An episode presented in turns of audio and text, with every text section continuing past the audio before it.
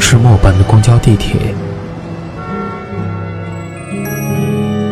乘客您好，欢迎乘坐轨道交通二号线列车，请上车的。一张张面具在沉默中尖叫，喧哗里安详，寂寞中狂欢，告别时等待。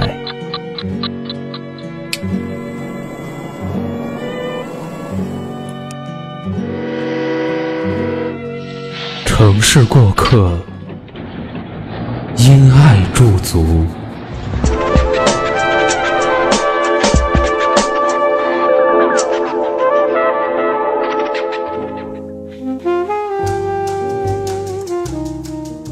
城市匆匆，为爱驻足，此处温暖，不再孤单。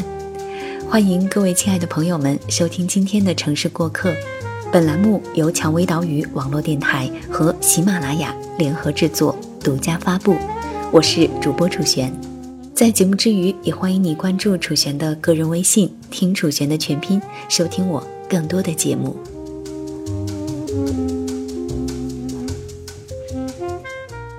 还记得在上期节目中的那个北京姑娘，独自租房的日子吗？相信每个出来打拼的年轻人，都会经历过租房的日子。有人为了减轻租金的压力，或者为了有个伴儿互相照应，找人合租；而有的人为了享受一个人的空间，也决定独自租房。然而，租房的日子记录着那些人青春年少时的奋斗历程，也让我们学会了独立生活。在今天的节目中，我们继续和大家分享米格格的《一个北京姑娘在北京租房的日子》第二期。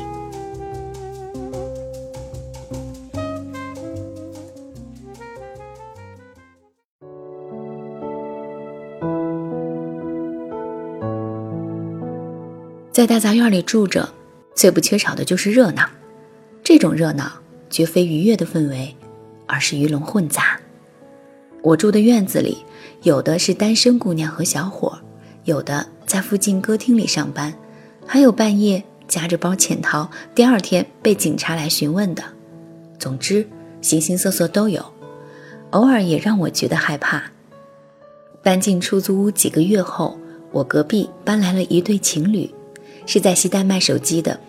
他们下班晚，通常到家都要十点以后了，叮叮当当的做饭。说话声音特别大，完全不照顾周围人要休息。我提醒过他们，可终究没用。后来想想，人的素质就体现在细节处。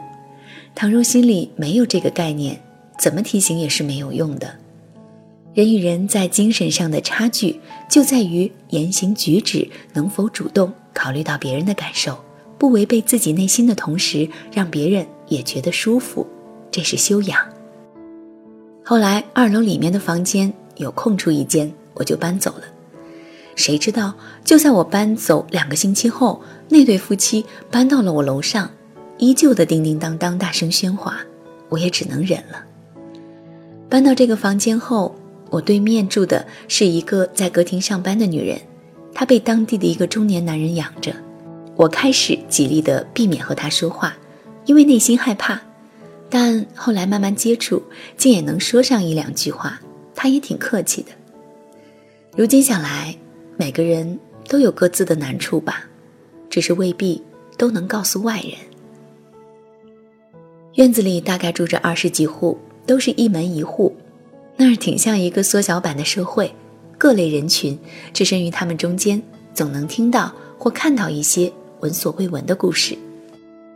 在陌生人中间。你会感觉自己是一个独立的个体，甚至有点孤独，因为没有人认识你、关心你，见面至多只是打声招呼，仅此而已。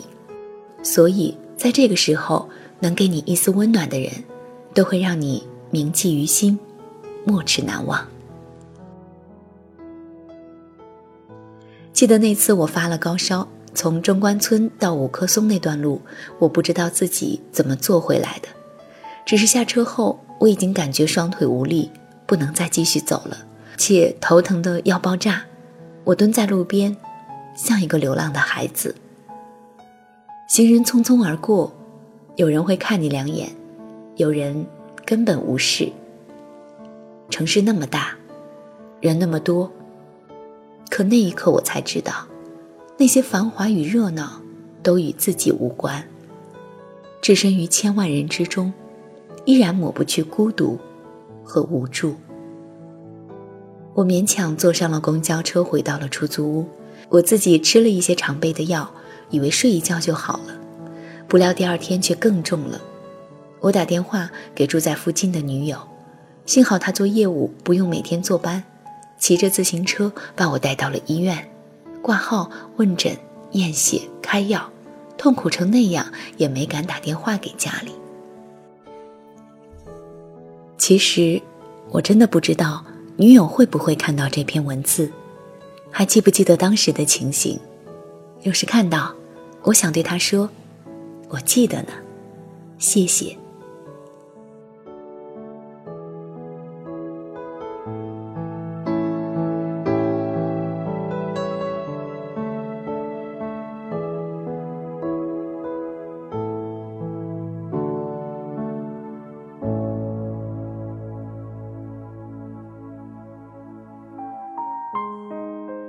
再一个给过我温暖的人，就是房东阿姨。大概因为我是北京女孩，和她女儿年纪相仿，她对我格外照顾。记得有一次我发高烧，在房间里躺着，她恰好有事过来，看我病成那个样子，跑回家给我拿了退烧的百服宁，还给我熬了粥。那感觉像是在家里享受妈妈的照顾。可我们毕竟只是萍水相逢。那份好，如今想起还觉得感动。人在什么时候最脆弱？我觉得不是失业、失恋，是生病。当身体被病痛折磨得死去活来时，你会觉得那些情爱呀、金钱啊，全都是浮云。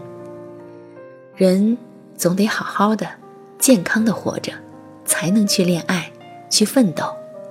当然，也只有在脆弱的一句话就会飙泪的时候，才更能体会到世间冷暖，懂得珍惜与感恩。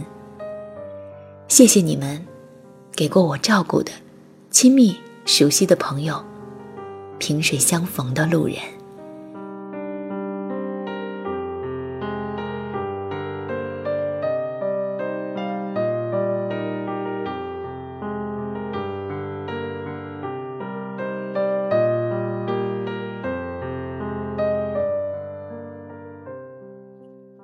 在那个院子里，经历过被偷衣服的奇葩事，但最恶心的还是性骚扰。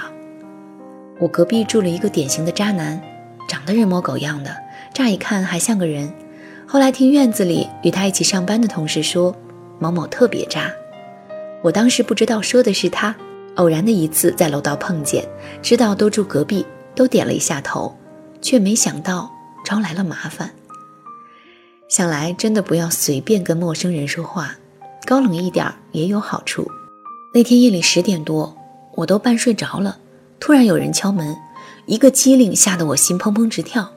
见声音一直不散，我透过猫眼看了一下，问是谁。他说隔壁的，能借我用一下鼠标吗？我给他拿了出去就关门了，说明天再给我吧。谁知道十分钟还没过，他又开始敲门，我真的害怕了。但还是鼓足了勇气开了一个门缝，说：“干嘛？”他递给我鼠标，我抢了过去就关了门。他还想说什么，我没有理会。但说真的，腿已经发软了。现在想起来，我觉得特遗憾。当时我应该贴一张白面膜，不开灯，拿着手电筒往下巴上一照，给他开门，看看他怎么尖叫。现在脑子里预演都会觉得很过瘾。只可惜那时候还小，不太会整人。想想岁月给我们的，不只是年龄，还有成熟和对付恶人的智慧与手段。第二天，我把这件事跟附近的朋友说了，让他和男友晚上过来陪我。陪了我两三天以后，隔壁的渣男大概知道了我周围有死党，就没再去骚扰我。之后每次在楼道里碰见，我就视他为空气。有了那次经历后，我长了教训，在这个地方住着，永远不能主动跟任何人讲话，因为你不了解他的底细，不知他的心思。我的闺蜜小白是个特纯善的姑娘，在她身上，我总能看到曾经的自己。当她在任何事情上都跟我谈及人与人之间最重要的是情谊时，我总忍不住好心提醒她：“姑娘，这世界不总是好人。”不是给纯善的人泼冷水，只是想说，在秉持善良友好的同时，也当存一份戒心。尤其是独身在外奋斗的姑娘们，保护好自己，是一切的前提。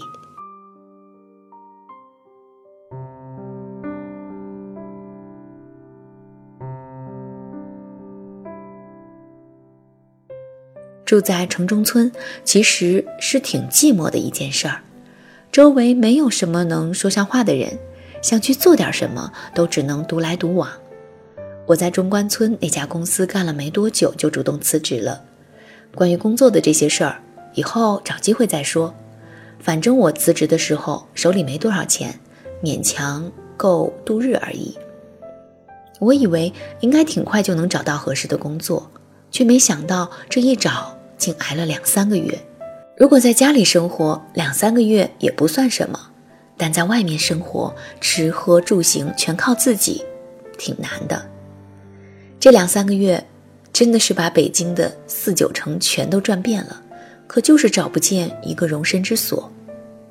那段日子，每天吃的是水煮白菜豆腐配着馒头。我是最讨厌吃馒头的，但是馒头的成本比较低，我还能多吃几顿，以免被饿死啊。那年夏天雨水特别多，白天院子里的人都上班去了，安静的很。我一个人躺在床上，听着滴滴答答的雨声，用手机放着《白狐》，满脑子就那一句：“千年等待，千年孤独。”是啊，我很孤独。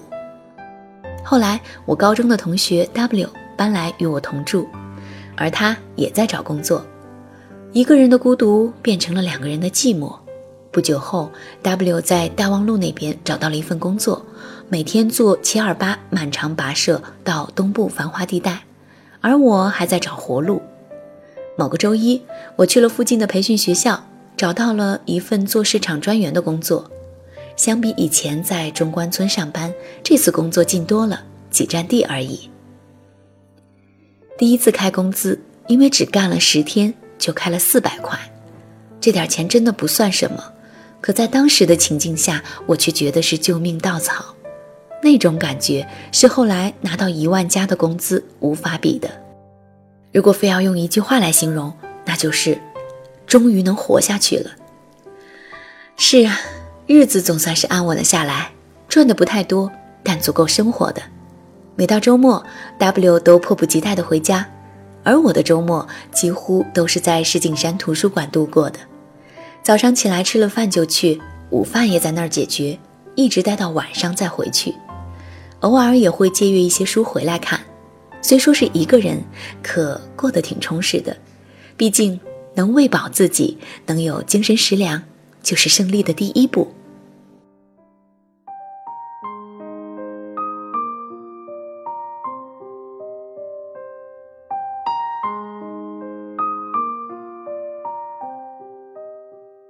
想想，也是在那个时候，我学会了一个人独处。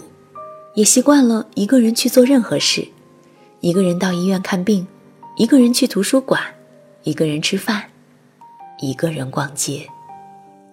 有人问过我：“你一个人逛什么劲儿啊？”其实吧，还真挺好的，一个人想去哪儿就去哪儿，不用问身边人的意见，不用帮他挑来拣去，能节省不少的时间。到现在，我还是经常一个人去商场去看电影。或者干脆就自己开车去人少的地方待着，带上两本喜欢的书，听着自己喜欢的音乐，惬意。人生没有哪一段岁月是枉费的，一个人的时候，往往也是成长最快的日子。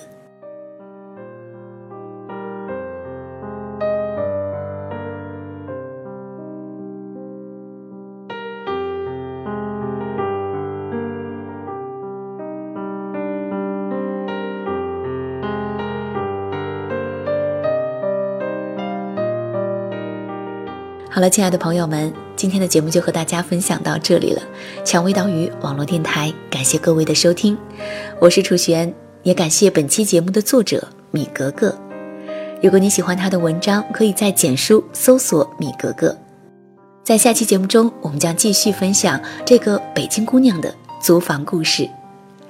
想要收听更多精彩的节目，可以在百度搜索“蔷薇岛屿网络电台”，在新浪微博关注“蔷薇岛屿网络电台”与我们互动。想要查询本期节目的歌单以及故事原文，可以关注我们的微信公众号“蔷薇岛屿网络电台”。同时呢，我们正在招聘后期策划。如果你想要和我一起来制作有声节目，欢迎你加入我们的招聘群幺四六幺七五九零七，并且注明楚璇专属后期应聘。我们期待与你的合作。想要收听楚璇更多的节目，也欢迎你关注楚璇的个人微信“听楚璇”的全拼。好了，节目就是这些了。楚璇在兰州向各位道声晚安，我们下期再会。